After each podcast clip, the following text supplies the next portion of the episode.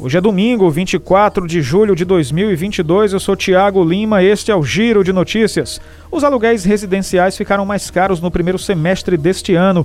De janeiro a junho, os preços subiram em média 6,3% na região metropolitana de Fortaleza, conforme o relatório Imóvel Web. Segundo o estudo, o bairro mais barato para alocar um imóvel é a Granja Portugal, com valor inferior a 400 reais. A lista considera o preço médio de um imóvel de 65 metros quadrados. Na outra ponta, o Mucuripe consta como o bairro mais caro.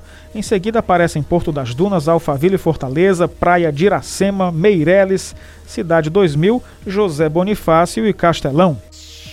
No primeiro semestre de 2022, de janeiro a junho, a Polícia Militar do Ceará apreendeu 182 armas de fogo e quase 3 mil munições. As apreensões aconteceram durante operações e ações ostensivas e preventivas.